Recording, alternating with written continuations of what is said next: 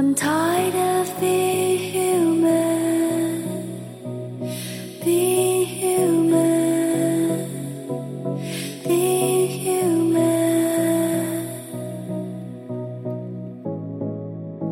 I'm tired of being human, the last of human, the past of.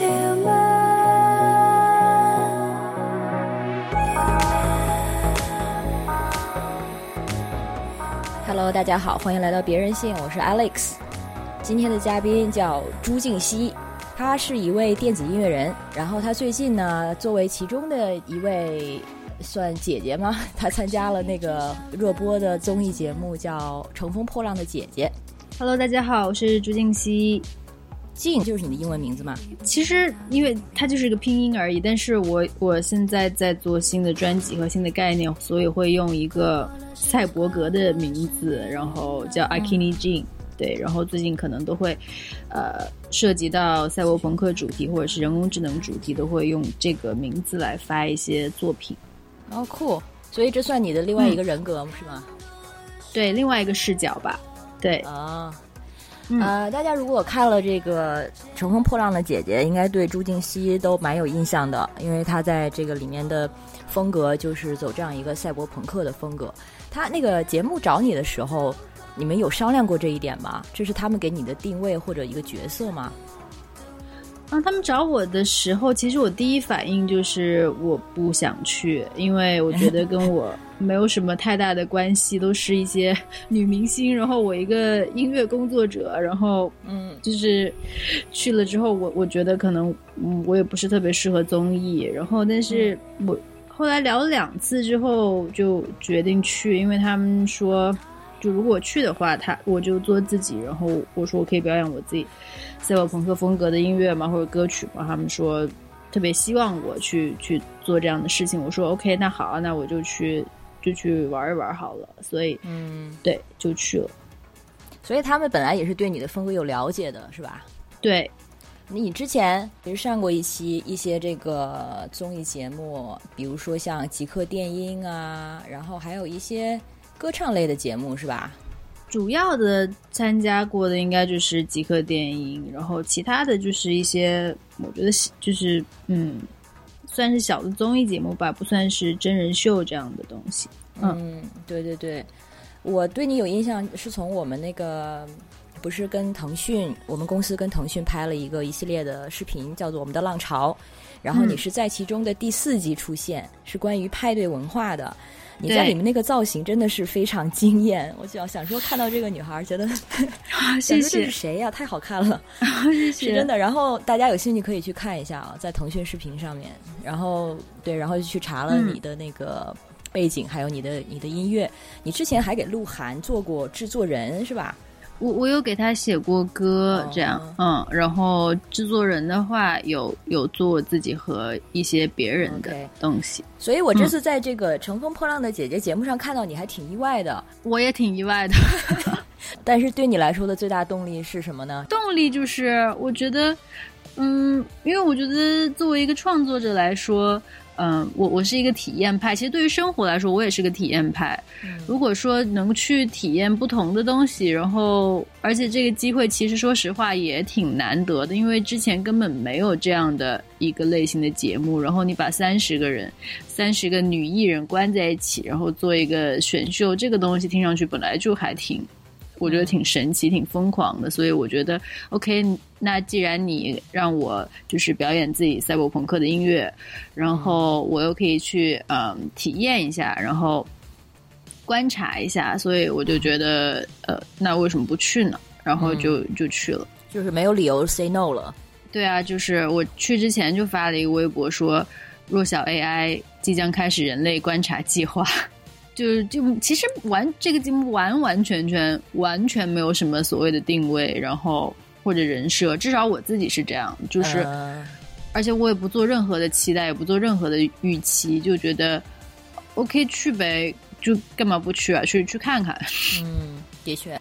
然后这个节目你刚才提到的，比如说一群三十岁以上的女艺人在一起，那这个他对他其实是把年龄当做一个卖点嘛，或许也有一些正面的意义，对于年轻女孩来说，嗯这个是吸引你的一点吗？我觉得这个点其实还挺酷的，因为现在的综艺也好，或者是选秀，然后等等也好，都是比较偏年轻化的，就是嗯，所谓主打青春的概念嘛。但是我觉得，呃，有这样的一个概念出来，我觉得其实它是有很很正面、很积极的意义在里面的。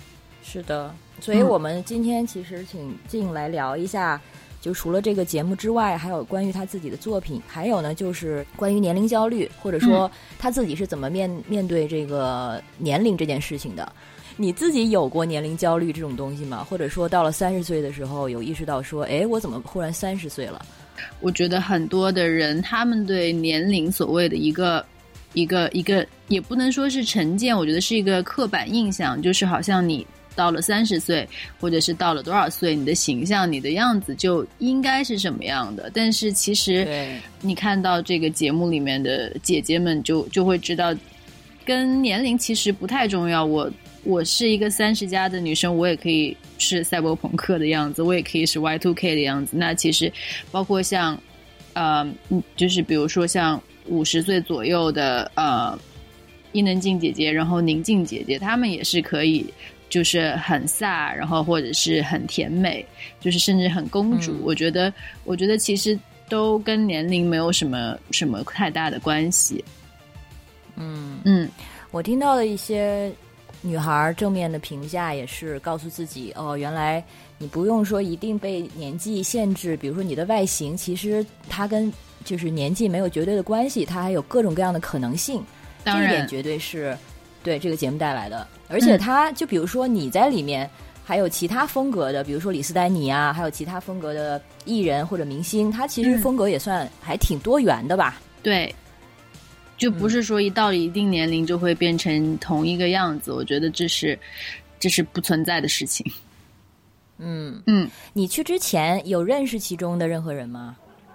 说实话，我不认识我，而就是而且就是那个节目里面的很多姐姐，就是他们的电视剧啊，我都没看过，因为我平时不不是太 真的不是太看电视剧的人，所以所以所以我我去到现场的时候，对我来说很很新鲜，因为而且就是嗯也很陌生，所以对还挺新奇的，没有什么没有之前是有有有深交或者是特别认识的人。但是有一些人是我我就是很熟悉他们的荧幕形象，甚至说很很喜欢的。比如说去之前我就特别喜欢钟丽缇姐姐，我觉得她就是我的女神，就她真的太性感了。然后真的真的，对，然后还有嗯，就像阿朵姐姐，我之前听过她的歌，然后后来去之后又又发现了很多让我觉得的哇塞，就特别厉害的姐姐，比如说像万茜，嗯。对，万茜让人挺惊艳的。虽然她在那个第一期的节目，其实她第一次不是弹错了嘛，然后又重来，但是她整个的态度就让人觉得很 chill，就很佛。但是大家对她印象都很深。对我后来就跟她在一团了。哎，后你哦是吧？你不是从那个 Everybody 换到了 Beautiful Love 吗？。对，所以跟她一团了。哦哦，换成了跟她一团，那太好了。对，就缘真的就是缘分，因为我进去嗯第一个跟我打招呼的。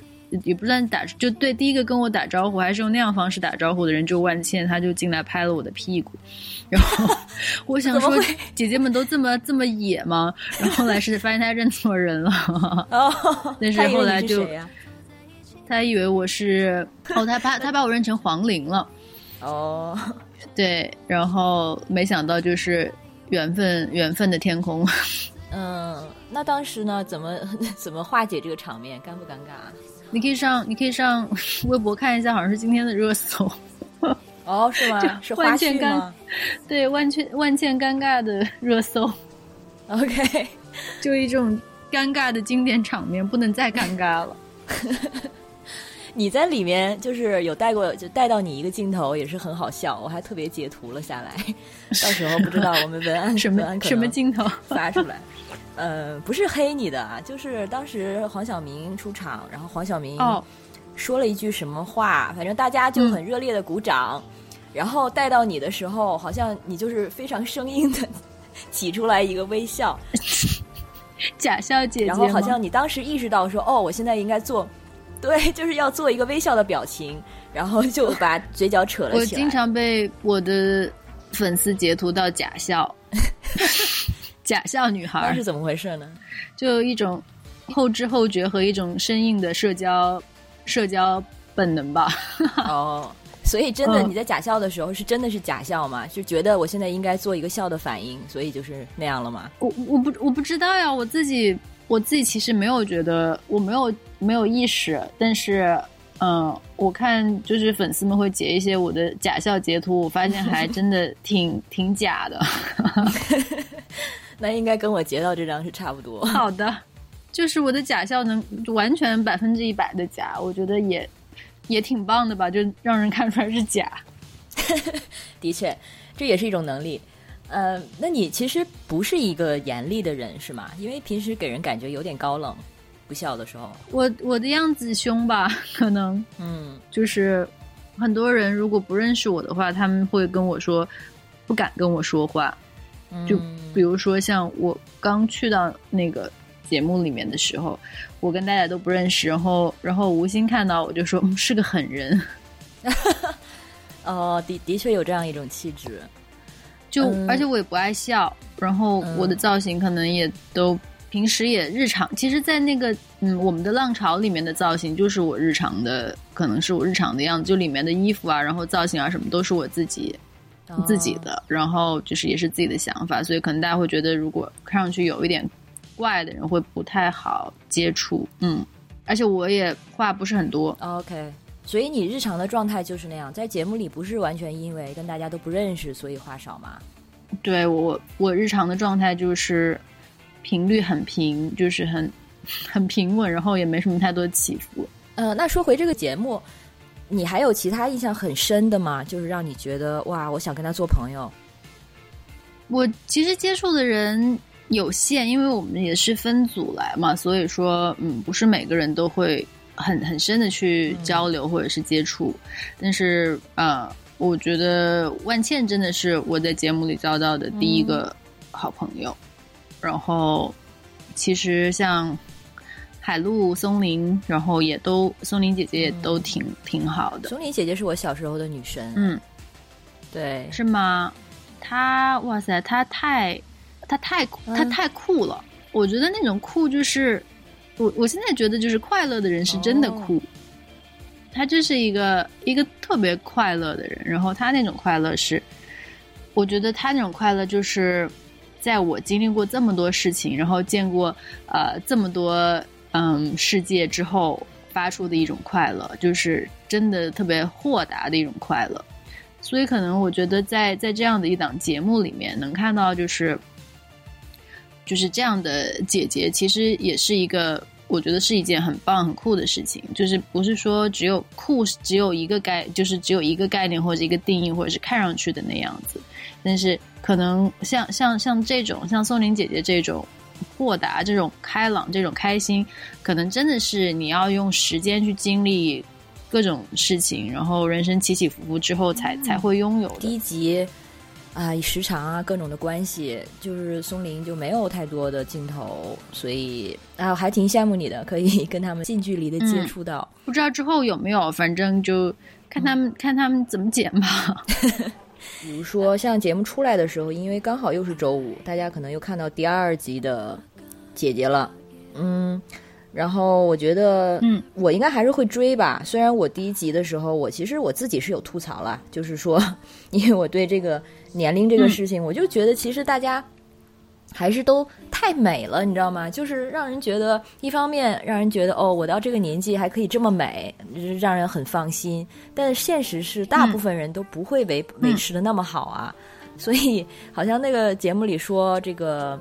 嗯，就是对年龄的焦虑的减缓，是基于说这些姐姐到了，你看五十岁还这么美，但是大部分人如果五十岁我没有这么美，那那我不知道还是会对年龄焦虑嘛？我自己是有这样一些吐槽，呃，但是到了下半集的时候，尤其阿朵，我记我相信可能跟剪辑也有关系，就是你出来那一系列，你还有，嗯，对我跟他都是下半集，然后打鼓的那位叫什么来着？许飞，好像你和许飞还有另外一位是就排在一起的，然后阿朵，然后你们出现之后呢，好像这个节目就探讨到了一个多样性的话题，就是说到，哎，或许我们可以做一个超出以往经验的一个女团，所以我就觉期期待说这这种这个叙事到了第二集的时候可以走得更远一点儿。嗯，你你有什么可以透露的吗？任何可以透露的东西，关于之后的走向，看看吧，明天谁知道呢？我们其实 主题歌里面有一句歌词就是“走一步看一步”，这么实在的吗？真的，我我听到那句我都惊呆了。对，你会听到这首歌的。我觉得我觉得写的特别真实，这句歌词写的太好了。真的不要以为三十岁女性或者是多少岁女性是是怎么样，其实我们的心态也真的是 走一步看一步。嗯，其实你个人在生活中，你有被叫过姐姐吗？或者是小姐姐？出去工作的时候，有的很多的年轻人，他们可能实习生啊，什么都都很小，然后会被经常叫姐姐。小姐姐现在不是一个网络流行词语嘛？虽然我自己对这个词语没什么，呃，不不是不是特别的喜欢。我也是，嗯，就跟美女一样，我觉得小姐姐就是对呀。我还我还我更喜欢老姐姐一些，我觉得老姐姐还霸气一点，小姐姐是老 老。不过你你说，如果一个 二十二十五六、二十七八女孩就被人叫老姐姐，好像也不太合理这个画面。嗯，也是啊，反正我就是总是觉得，呃，中国好像还好，但是像其他东亚国家的娱乐行业，这种年纪的等级就是特别的明显。嗯，像韩国不是彼此就是一定要去哥弟姐妹这样相称嘛？好像泰国也是这样。嗯嗯，是不是国内还好啊？你这你你你在你对这个娱乐业熟悉吗？他们就是年龄对年龄的这种等级感很强调吗？没有，我觉得其实倒不是年龄的等级感，是我觉得是一种一种礼貌吧。嗯，就是如果我知道对方的年龄或者怎么样的话，我我见到比我大的人，我可能就会。就是一种尊称，叫叫哥哥或者是姐姐这样子。哦，我我反而我的角度来看，倒不是不是等级感，它就是一种一种一种礼貌，一种辈分，一种尊敬。OK，所以在节目上，大家真的会姐妹相称吗？或比如说，你会叫钟丽缇钟丽缇姐姐？嗯，会的呀。姐姐这个词已经变成了一种节目的官方称谓，谁都叫姐姐，就是所有人见你都叫姐姐。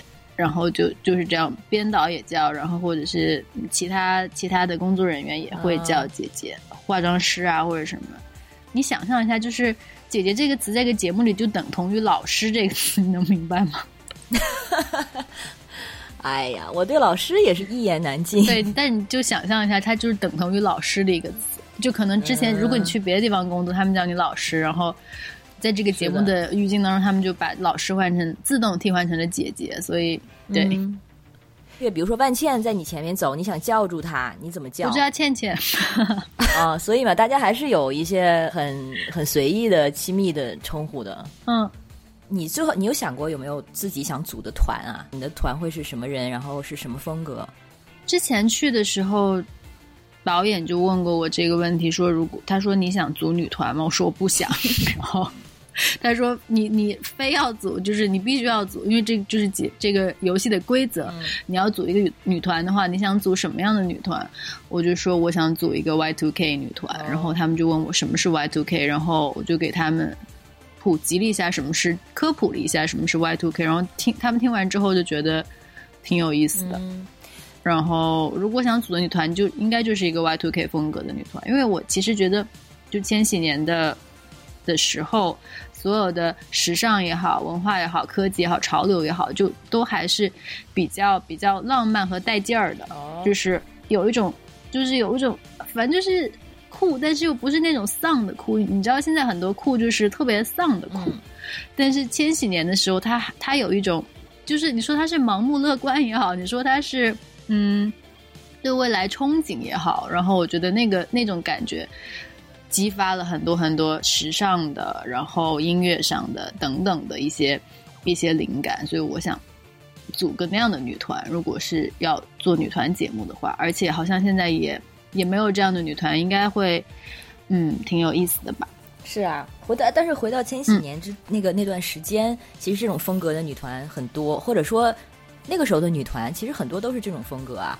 就是我记得有一种特对特定的妆容，然后特定的穿着方式，然后身上就是有很多塑料为材料的衣服，呃，然后好像露露出腰的短裙，然后嗯好像眼影也是然后工装裤等等。啊对但其实也除了就是就是大家想象中的千禧千禧年女千禧年风格 Y two K 风格之外，那个时候的设计、时尚什么的，其实我觉得反而会比现在看起来更有科技感，哦就是他想象力会会更丰富，因为马上要到另外一个千禧年了，大家都不知道。下一个千年是我们我们每个人真的只能很荣幸的赶上了一个一个千年到另外一个千年的这个时刻，对，但是不是不是每个人都能够赶上这样的时刻，会而且会觉得说哇，下一个千年肯定肯定很不一样，也许很 美好，但其实到了下一个千年之后，你会发现好像也是一样的，然后也没有这么美好，对，所以嗯。然后时尚也会重复，潮流什么的，不是有人说二三十年会有一个回潮吗？其实我之前我嗯记得可能十年前或者是十几年前吧，我还听过一种说法，说六十年代的时尚会回潮，八十年代会回潮，但是九十年代的时尚绝对不会回潮，因为那个时候大家都觉得九十年代是最土的时代，可是谁知道十年后 谁知道呢？还是回来了。嗯，就是对啊，还是回来了，就是对九零年代、两千年代、千 Y two K 的时尚又回来了，而且我我真的觉得特别带劲儿。嗯，嗯你你那个演出的那套服装，呃，是找人特别设计的吗？还是你自己想的？呃，我演出的那套服装是我去我去找的，OK，是做过加工吗？还是嗯，是跟我的一个呃一个做做设计的朋友，一个设计师朋友，然后我我请他，我因为他特别了解我，然后他也特别知道我想要什么样的东西，然后他就推荐了他的一个呃一个做设计的一个一个女孩儿给我，然后我从那个女孩的一些作品当中又又挑了一些觉得自己能够适合的东西。像你做开始做赛博朋克或者做电子音乐之前，也做过一段时间音乐，呃，那你开始做电子音乐之后，或者说，呃，就是整体的审美或者是形象上有更具体的一个风格了之后，对自己的这个外形的要求有没有觉得需要更严格啊？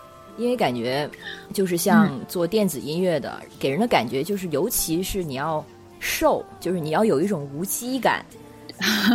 嗯，我明白意思，就是嗯，就因为其实我在最初开始接触音乐或者是做作品的时候，我做的是吹泡，哦。然后后来就是后来其实是因为有签了主流的公司，然后就是做了一些比较比较主流的东西，但其实我就是我内心其实最喜欢的音乐类型也好，最喜欢的艺术家也好，最想做的东西也好，也都还是比较偏，我觉得偏独立和比较呃比较有有个性的东西。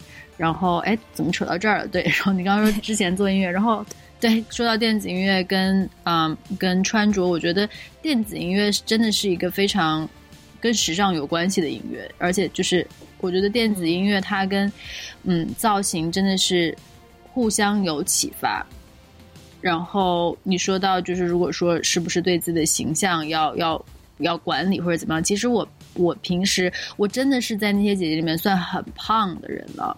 然后因为、因为你也知道演员就是他们他们对自己的形象要求就是会更苛刻，因为因为真的是必须瘦上镜才好看。我其实没有怎么太、太注重节食或者怎么样的东西，但是我我就是靠运动，我喜欢，而且我最迷上的打拳，就是我可能就只哦对武术类的运动有有兴趣，就是有长久的兴趣，所以可能就是在我吃完之后，我就就一定要运动，但是好像也没有办法做到像纸片人那样。但是就是有的时候会为了某一个某一个衣服或者某一个形象，我觉得做一些牺牲，或者是在那段时间呃练一练，控制一下体重什么的，还是还是挺有必要的。因为我觉得形象是我我曾经有段时间觉得。做音乐人，特别是我做很多幕后的工作，觉得说做音乐人形象不是不是一个特别重要的事情，不是特别在乎的事情。但是，但是我现在会越来越多的觉得，你的形象的呈现是你的作品表达的一部分。特别是赛博朋克音乐，我觉得它有很大，因为其实根本没有赛博朋克音乐这一说法。赛博朋克它只是。嗯我觉得一种文化的分类，一种美学的分类。当然，对我来说，我觉得更多的是一些思想和哲学上层面的东西来定义到底什么东西是赛博朋克。但是，确实上说到赛博朋克美学，它需要很多视觉的东西来支撑。那这个情况下，我自己可能会把自己当做一个就是一个配件吧。如果我需要我的身体，那我的身体可能只是一个一个模特，一个假肢，一个一个 whatever，然后。对，去呈现整个作品的样子。想到 Grimes，因为他的很多 MV 啊，然后里面的视觉也是强非常强烈。然后他在里面给人的感觉就是在好像用自己的身体做一个媒介，嗯，然后把它打扮成各种造型，嗯，然后他的造型就很多很丰富，而且很多非常夸张。我觉得到目前为止，我真的没有一个我自己特别满意的造型，因为而且就是现在我想拍的新的东西，我觉得可能。我整个自己的美学系统才慢慢的确定跟建立下来。就之前可能有的时候我是在找或者在试，但是我我相信接下来会呈现一些嗯，可能自己比较满意的东西吧。所以像在我我们的浪潮里面，你的那个造型也还不是满意的嘛？哦，那个那个还挺满意的，那个就是日常 日常蹦迪，日常蹦迪装扮，对，挺开心的，嗯。在舞台上的话，就是需要另外一套，是吧？对，因为我觉得自己的的的音乐和自己想做的东西就是更新了，所以我觉得形象上也会配合音乐的内核做一些更新和升级。嗯，明白明白。这个状态，你就提到说，嗯，从一个艺术家的角度，自己的一种审美上的成长。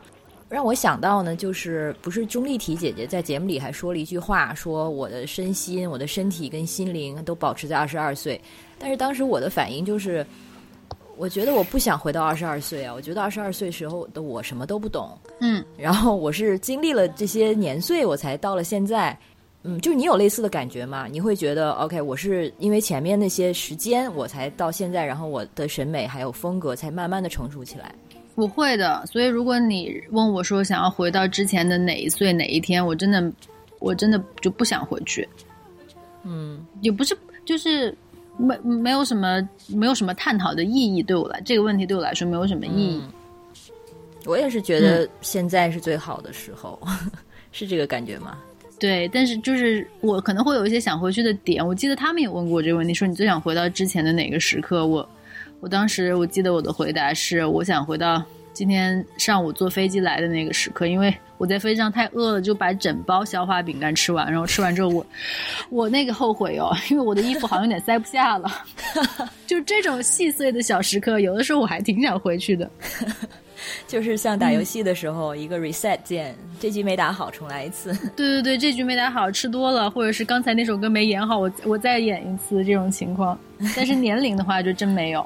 嗯，那你这个这个行业的感觉是不是经常需要熬大夜啊？我对我我如果是开始制作或者是录影的话，就真的是嗯特别熬。嗯，那这一点上呢，会不会有一种？虽然我知道这个听起来很老生常谈啊，但是嗯，大家经常说，虽然一边说我觉得三十岁二十岁没什么区别，但是另一方面好像又觉得三十岁之后好像真的有点熬不动了。你怎么你感觉怎么样？就 是人的体力确实是有的时候就真的，嗯，特别是跟很年轻的音乐人在一起工作，他能够熬到早上九点，我真的不行，我要睡觉。天哪！对，你二十多岁的时候也是那么那么熬吗？对啊，我觉得就是年轻的时候，就有的时候可能十八九岁的时候去蹦迪，蹦到蹦到天亮，好像。也觉得没什么，但现在如果蹦到天亮的话，就真的要缓好久才缓得过来。对，的确是。我好像在北京三年啊，就看过一次凌晨五五点的太阳。哦，是吗？那天还是那你很健康。因为而且那次还是因为工作，嗯，然后我们是在达达拍一个什么东西，然后拍到下半夜。我觉得这个节目对我来说，我异常的轻松，虽然睡的时间也很少吧。然后他们就就觉得很奇怪，为什么就大家都觉得很累，你会觉得很轻松？你是因为比如说，因为录极客电音真的太苦了，就是而且到这个节目里面，我不用自己写歌，不用自己编曲，不用自己混音，然后不用自己来做这些呃这些就是要要动手动脑的工作。当然还是动还是要还是要动脑。然后也还是要跳舞，但我对我来说就觉得，哇塞，好轻松哦！不用，就是完全不用自己写歌，有人写，然后你就唱表演好就行了。然后偶尔就是不是偶尔，然后你可以出舞台的创意，然后主意，然后让他们去实习，就觉得好轻松哦。啊，但是那个感觉像上台之前妆容啊、打扮啊这些，难道不累吗？感觉是几个小时的活儿。嗯。这反正也是你工作的一部分啊。我觉得，就工作对我来说不是很不是很累的，而且，嗯，我觉得真的就还好吧。可难道是可能是我生活太苦了吧？我觉得 怎么会？就像就就像 我今天，我昨天做就是回到家都四点多，睡下来都四点多了。然后有的时候在做制作的时候，或者在录音棚里的时候，就是还也是会花这么长的时间。然后特别是你我又拿着个电脑，然后在那边一直敲敲敲，就觉得呃这没什么吧，嗯，对我来说还好。对，就就日常日常搬砖本来就挺辛苦的，所以对我来说没什么。我觉得做任何工作都辛苦，所以我对辛苦这个事情。我对我对辛苦跟努力这两个词其实没有什么太大的感觉，嗯，我觉得人只要活着，好像没有极限，但是我也不不提倡，我也不提倡就是呃，去挑战自己的这个生理极限，熬大夜，然后挑战工作强度什么的，我真的不提倡，因为因为不健康。我我如果说我不用工作的时候，不用不在制作期或者是不在录影的时候，我还是。就是很非常非常养生的一个人，我很提倡健康生活。就是我我其实是会每天打坐，然后喝茶，然后呃吃有机蔬菜，然后就就是反正活得挺健康的。然后又很喜欢户外运动，爬山，然后呃打拳等等。嗯，这个画面，一个赛博朋克少女打坐、喝茶、吃有机食物。这还挺有趣的一个结合，嗯，我觉得是必要的。就是而且我觉得打坐和做赛博朋克是一件事情。嗯，就是因为我觉得，我想我那么想要做赛博朋克主题的原因，是因为我觉得所有赛博朋克的文学作品、电影作品等等也好，就是那个赛博格或者是人工智能，或者是说机器人，它只有连接到自己的内心，它连接到自己的自信的时候。他才能够拯救自己，甚至是拯救世界。但是对我来说，打坐是一模一样的事情，都是都是关于不去向这个世界外界去索取，都是关于说你你不再去向外界有所呃奢求或者索取，或者是呃等等，而是嗯反而向你的内心去探索、去去连接、去发掘这样的一个事情。所以打坐跟赛博朋克，我觉得就是本质上就是。一样的概念，嗯，对，我也隐隐隐觉得，其实他们两个有点像一体两面，然后，对，虽然好像一个是特别生物性，然后一个特别的机械或者是电电子，但其实可能都还是就是什么所谓肉身跟心灵，或者是身体跟灵魂的连接，好像都是这两个，就这个这两个身份很重要的部分吧。对，所以我其实想用赛博格的视角来来做一些音乐或者是所谓艺术。我也是觉得，可能每个人都想逃离自己的生活，只有赛博格真正想成为一个人类。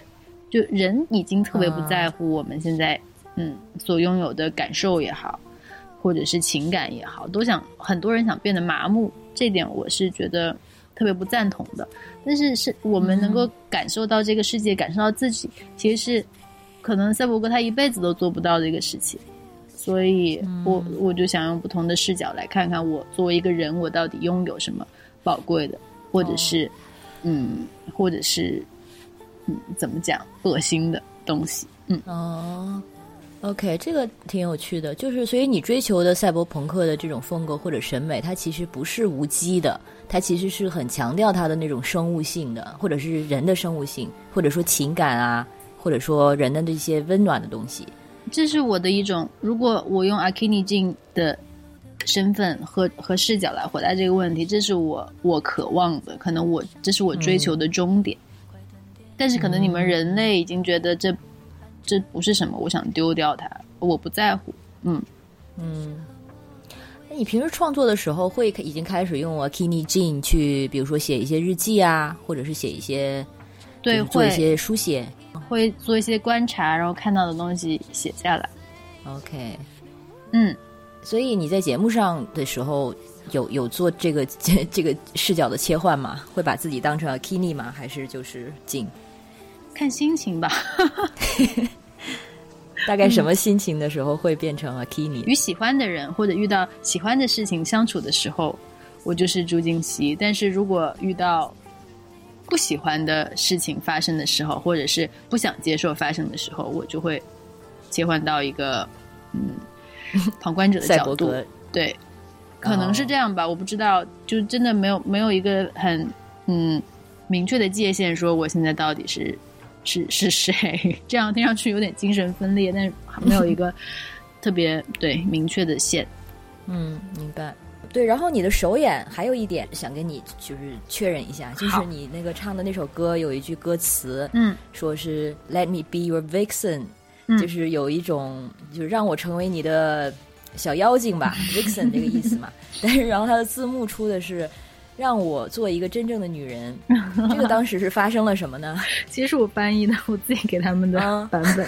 然后，因为其实要要讲的话，就是跟这个歌的故事有关系。就这个歌的是嗯。我在写的背景的时候，就是一个机器人女孩，她爱上了一个人类男孩，但是她没有办法跟他哦在一起，因为她有一个另外的主人，所以，哦。所以她其实是一个嗯，对，一个玩具这样的一个角色。所以哦。她她其实可能也没有她真正的形象和她的身体，但是她对那个男孩渴望的时候，她希望能够成为一个真正的女人和那个男孩在一起，所以、嗯对，就就有那个翻译。原来是这样子哦。对 OK，那所以他也是一个从阿 k 的角度的，角度，对，阿 i 嗯，就是从一个赛博格的角度跟对人类对话。嗯，哦因为如果这个这个赛博格跟那个男生说我想要成为你的小妖精，如果这么翻译，好像有点太 太轻浮了。但是如果说他想要成为一个真正的女人和他在一起，不管是精神上还是肉体上的，我觉得是就是挺有重量的一种渴望吧，嗯，因为他永远都不可能有一个真实的肉身和那个男生在一起的。哦嗯它是像那个《Her》那个电影里面嘛，就像那个 Spike，对，他在我的那个故事设定里面是一个没有没有没有身体、没有实体的一个这么样一个角色。嗯，啊，大家可以就是知道了多一些背景信息，不错。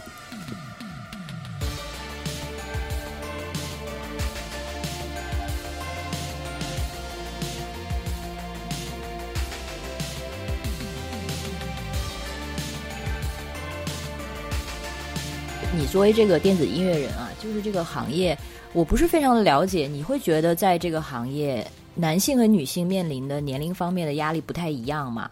我觉得这个行业里面其实真的是，特别是电子音乐的，我觉得不管是呃音乐行业的作者或者是制作人来说，它都是一个男女比例失衡的一个，这是一个嗯男女比例失衡的职业，就是男性的制作人和男性的作者要比嗯女性的多很多。你觉得为什么呢？我觉得其实首先。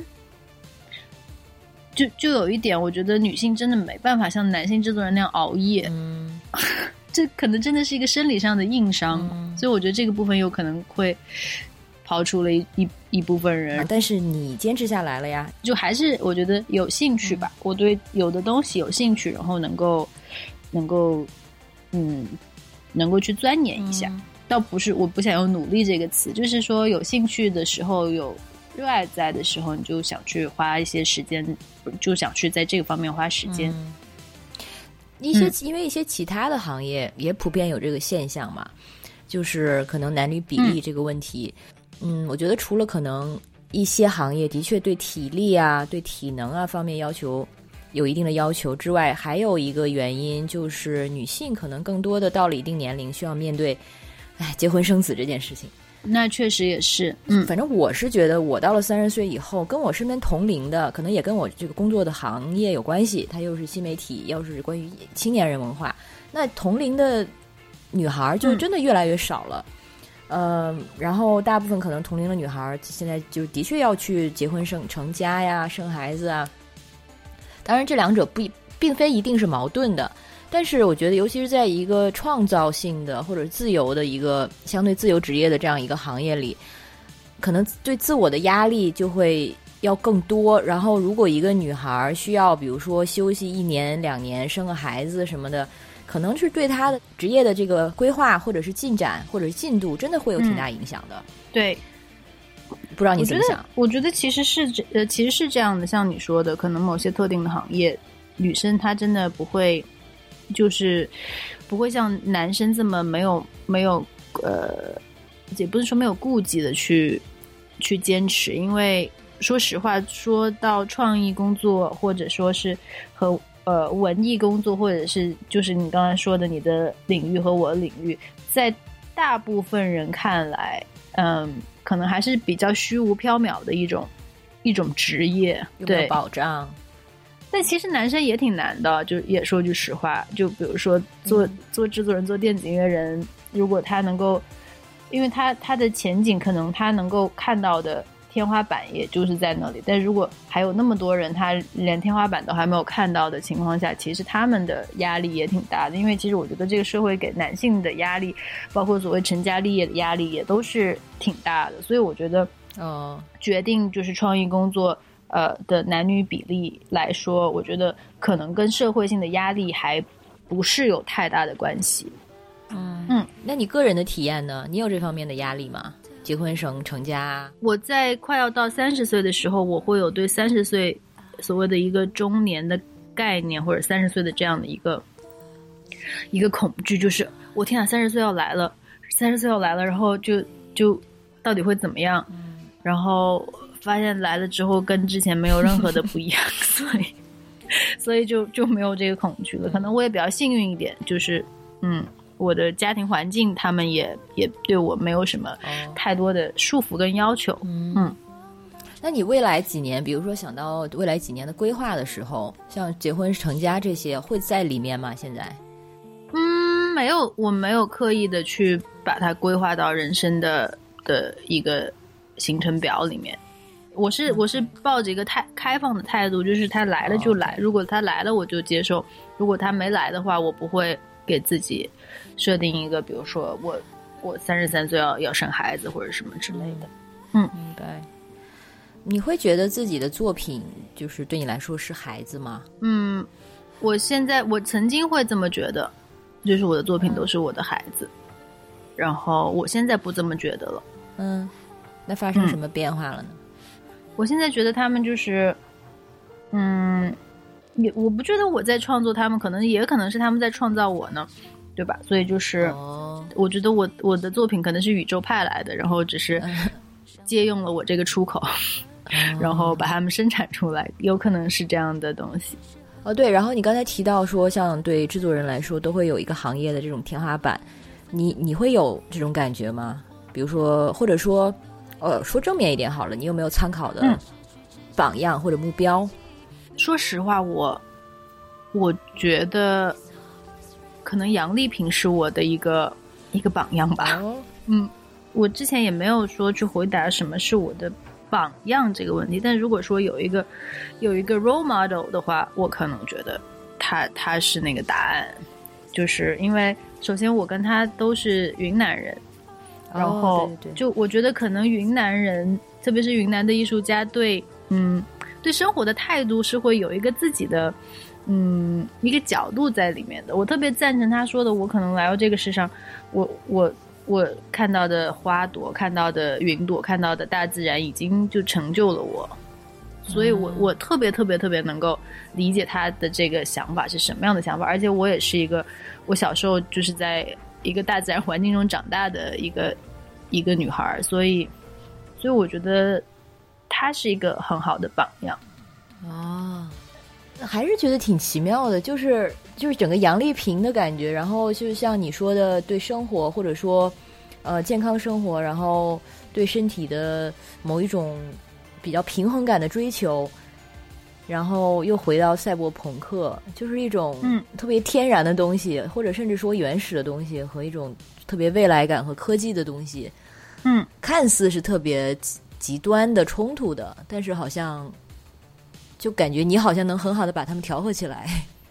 对，我觉得它就是一体两面的东西，它是一个东西。因为，因为我觉我会有时候我会在想，我想做的东西，我到底要往哪儿走？之前试过很多的东西，也好像不是我那个答案，所以就最近会越来越想明白的，就是，就是比如说人要往哪儿走，他就是要不然他往未来走，要不然他往内心走，就是第一种对科技的向往。嗯然后还有对作为一个人与生俱来的乡愁，特别是我又是在亚热带环境中长大的，嗯就是对对自然、对大自然这个东西是比较，嗯，我觉得有连接，所以所以我觉得赛博朋克的东西它是可以往这两个方向走的，就是往前也可以去到未来，往往内心走可以走到嗯自己的本身，对。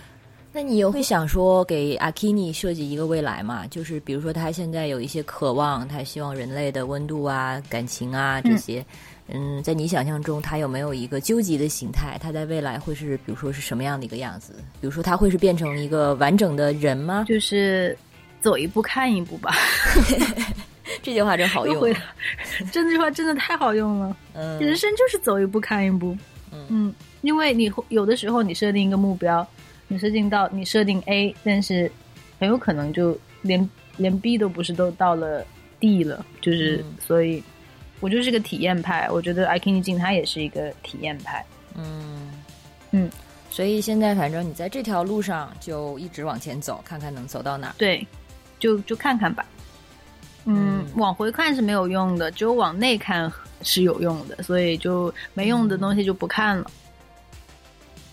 我们最后聊一下你的这个创作，嗯、音乐上的灵感现在是来自谁呢？我如果要说陆阳，可以啊、我要表白，好的，好的。没有，就是喜欢。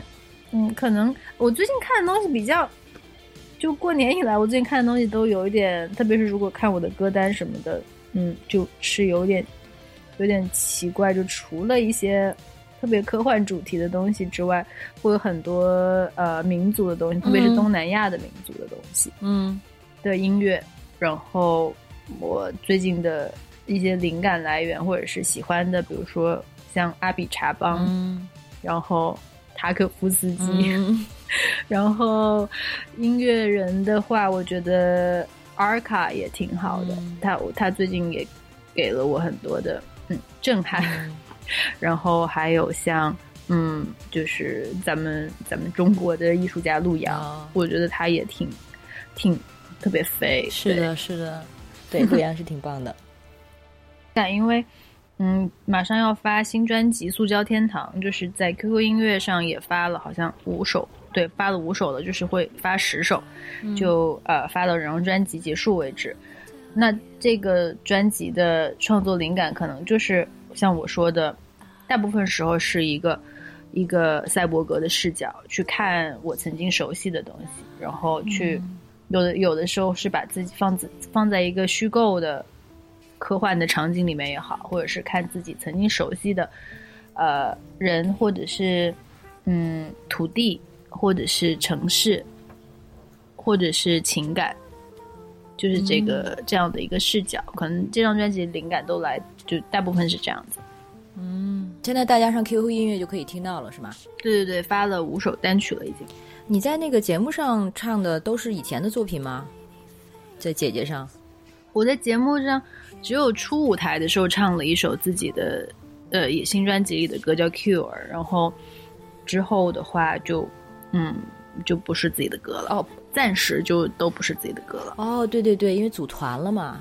啊，那所以大家可能想多了解你的音乐的话，需要在这个上 QQ 音乐单独去找，然后可能在节目里的话，可以就看到的是你很放松的作为一个弱小 AI，在角落里观察其他的姐姐，然后可以看到你穿比如说水手服吗？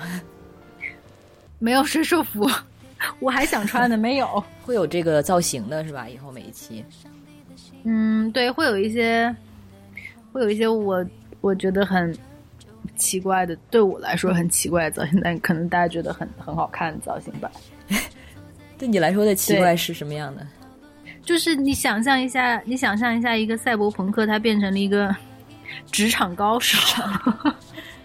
我觉得我能够这样形容我的那套衣服，就是是一个 OL 吗？一个对 Office Lady 的，这不是就很比较典型的女团的那种打扮啊？也不是，反正有点一言难尽，就就大家看看呗，搞不好你喜欢呢。就是有人在豆瓣上评价，就是有人问说这个姐姐是谁？因为你的那个舞台造型啊，整体给人的感觉的确要是很多人有印象了。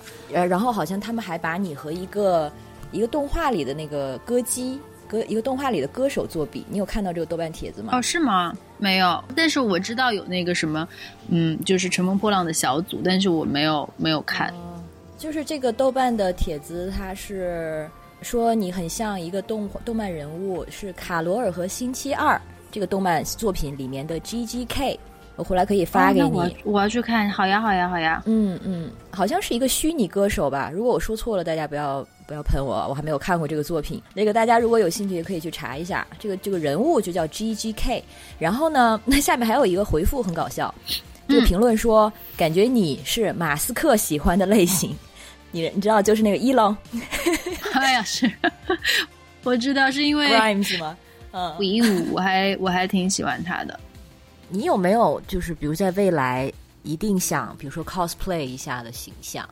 有啊，很多，真的很多。我之前在那个咱们那个我们的浪潮里面就 cosplay 的那个爱死爱死亡机器人的其中一个一个造型。哦，里面那个香港女孩吗？对的，对的，嗯。然后哇，很多东西我想 cosplay，好多，特别还有就是《新世纪福音战士》里面的每个角色我都想 cosplay。哇，那个太有难度了哇！十四岁的少年少女，我觉得那个 还是说你想 cosplay 的是那个一号机、零号机，那也不错。的确，里面的使徒什么的也不错。对，那也不错。啊，不过说到这个。你不是在节目里被称为一个未来女战士的造型吗？嗯，但是如果真的有机会的话，真的超想看你在舞台上做，比如说像啊，像《冲梦》，你知道，就是前两年被改改编成电影的那个，嗯，对，我很喜欢那部作品，我很喜欢漫画原著，对啊，就哇，超带劲的，真的，嗯，而且我觉得，我觉得阿丽塔一定是一个白羊座，因为我也是白羊座。我其实我看电影的时候觉得哇，这个设定里面的阿丽塔肯定是个白羊座，嗯，冲动好战，哎，而且你形象我觉得也挺接近的，挺适合 cos 他的，那就太棒了。有机会有机会 cos 一下，对呀，我觉得《攻壳机动队》也是一个很经典的，嗯，想要尝试的。所以这个舞台，姐姐的舞台听起来好像就是没机会看到你的这种风格的。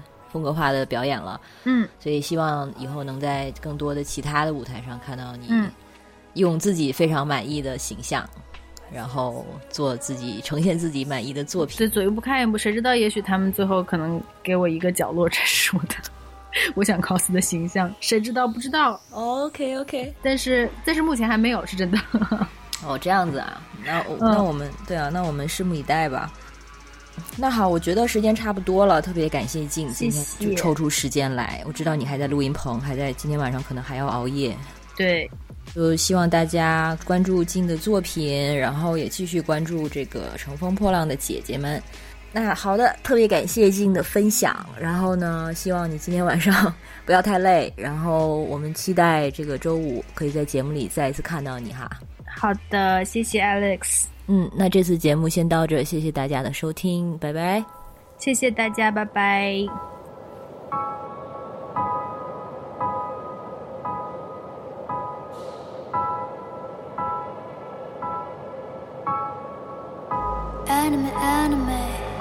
Every night you fall asleep, I'm still awake. You're my everything. There's a command in my mind. I obey. Don't ask me why, it's hard to explain. I never see myself in a mirror. I don't know why, it's hard to explain. I look into your eyes with mirrors. I am, I am, I am，这是我无法理解的距离。